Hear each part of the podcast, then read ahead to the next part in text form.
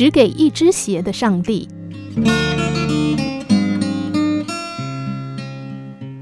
在美国，一个家境贫寒的小男孩，直到上学了，还穿着一双破旧不堪的鞋子。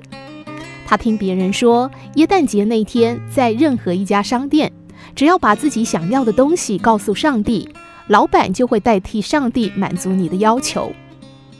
耶诞节到了，他看到一家鞋店的鞋架上有一排漂亮的鞋子，于是走进鞋店，对老板说：“今天是耶诞节，我特别喜欢这双鞋，你能帮我转告上帝，把这双鞋子给我吗？”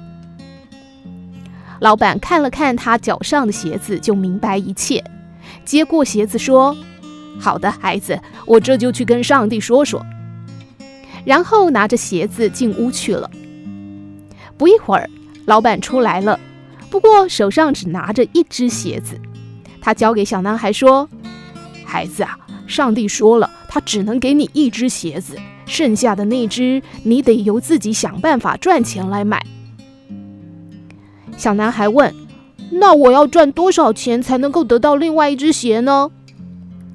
老板说：“两块美金。”小男孩说：“那好吧，我想办法回去赚钱。不过那只鞋子你一定要帮我留着哦。”老板笑了笑说：“放心吧。”小男孩回家之后，靠着资源回收赚了两块美金，就高高兴兴地跑回那家商店交钱。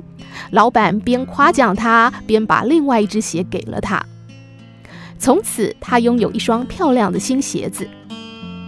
这个小男孩长大之后，做过救生员、解说员、广播员，后来又进入演艺圈，成了家喻户晓的明星。他还在1980年当选为美国第四十任的总统，他就是隆纳雷根。在总统任内，有个记者问起对他成长影响最大的一件事情是什么，他谈到了儿时那次圣诞节祈求上帝赐予他一双鞋的故事。他说：“后来我才知道，那双鞋子的原价是三十八美元，一半的价钱也要十九美元。老板只要我给两块美金，不过就是想让我明白一个道理：上帝不会给你想要的全部，他会给你一部分。”还有一部分，你得靠自己的努力去争取。